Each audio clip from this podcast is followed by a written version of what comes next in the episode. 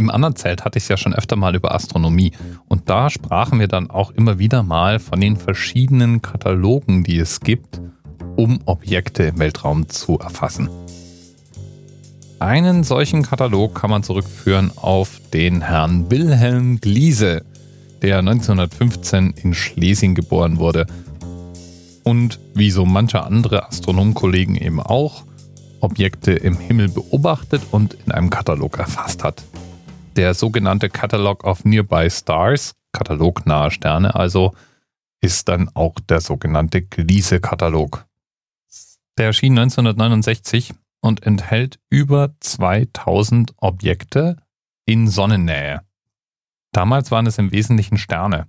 Inzwischen wird ja der Himmel systematisch nach Planeten abgesucht. Und das hat natürlich dann auch im Gliese-Katalog entsprechende Einträge zur Folge. Wir stellen uns ja immer wieder mal vor, wie es wohl wäre, eine Rasse zu sein, die den Weltraum bereist.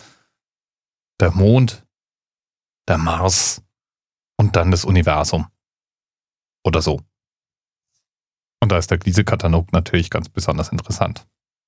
Und da wären wir jetzt auch beim Themenanker für heute, nämlich bei Gliese 581 und Gliese 581d. Gliese 581 ist näher als die meisten Sterne im Gliese-Katalog.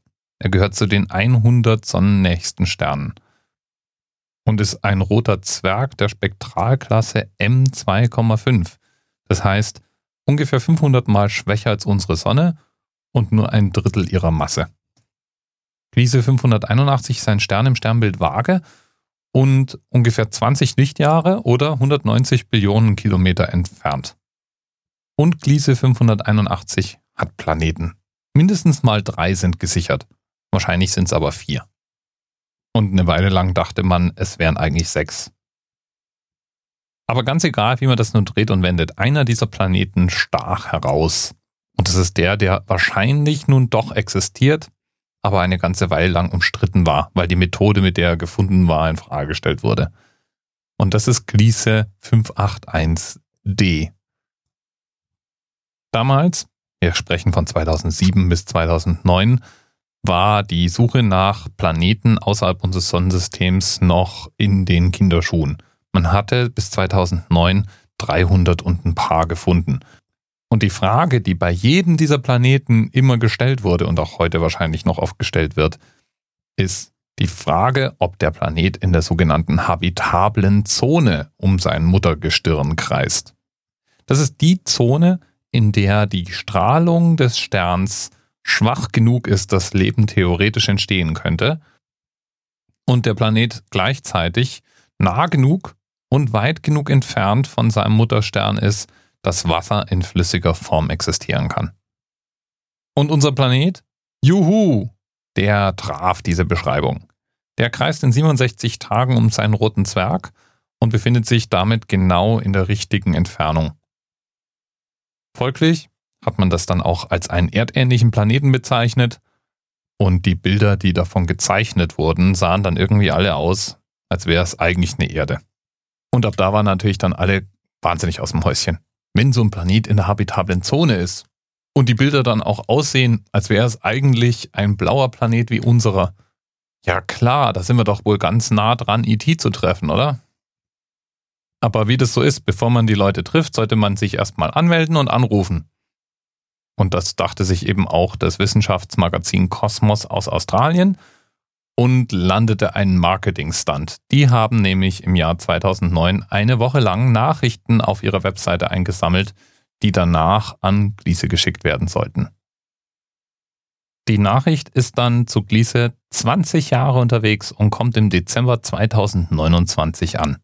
Ist also noch ein bisschen hin und enthält 25.000 Textnachrichten. SMS, wenn man so möchte. 160 Zeichen pro Stück war das Limit. Wir haben sozusagen mit Gliese getwittert. Und wenn du dem Link in den Notizen zur Sendung folgst, dann kannst du selber einen Blick auf die Nachrichten werfen, die Menschen mit auf die Reise geschickt haben. Besonders Chinesen und Russen schienen inspiriert von der Aktion zu sein. Eine Menge Nachrichten dazwischen, alle auf Englisch allerdings. Wenn also die Lebensform auf Gliese 581d die Nachricht dann 2029 bekommen, sie entziffern, Englisch gelernt haben und einen Weg gefunden haben, uns zu antworten, dann haben wir wahrscheinlich irgendwas zwischen 2050 und 2060 erreicht. Das wird eine langsame Unterhaltung. Und da sind wir auch beim Grundproblem. Wenn wir davon träumen, den Weltraum zu erobern, machen wir uns keine Vorstellung davon, wie verdammt groß alles da draußen ist. 20 Jahre brauchen unsere Funksignale und die fliegen dort mit Lichtgeschwindigkeit hin. Die schnellste Geschwindigkeit, die man im Einstein-Universum überhaupt erreichen kann. Wir, wir wären viel, viel langsamer, wenn wir versuchen würden, dahin zu kommen. Das derzeit schnellste menschengemachte Objekt im Universum ist die Voyager-Sonde. Die fliegt über 11.000 Meter pro Sekunde schnell. In der Geschwindigkeit könnte man die Erde pro Stunde eineinhalb Mal umrunden. Und in der Geschwindigkeit würde es mehrere hunderttausend Jahre dauern, bis wir bei Gliese 581d ankämen. Nur um dann dort vielleicht keinen blauen Planeten anzutreffen, sondern einfach nur einen Felsbrocken, der zufällig in der habitablen Zone rumschwebt. Tolle Aussichten. Dann vielleicht doch lieber erstmal den Mars und die Erde nicht ganz runterwirtschaften. Lieben Dank an Eri für den Themenanker der heutigen Sendung. Bei dem muss ich mich auch mal entschuldigen dafür, dass ich dauernd seinen Twitter-Handle falsch schreibe. E-R-H-D-E. -E. Bis bald. TMRS 10, 9, 8. The experience of 47 individual medical officers. Was hier über die Geheimzahl der Illuminaten steht. Und die 23. Und die 5. Wieso die 5? Die 5 ist die Quersumme von der 23.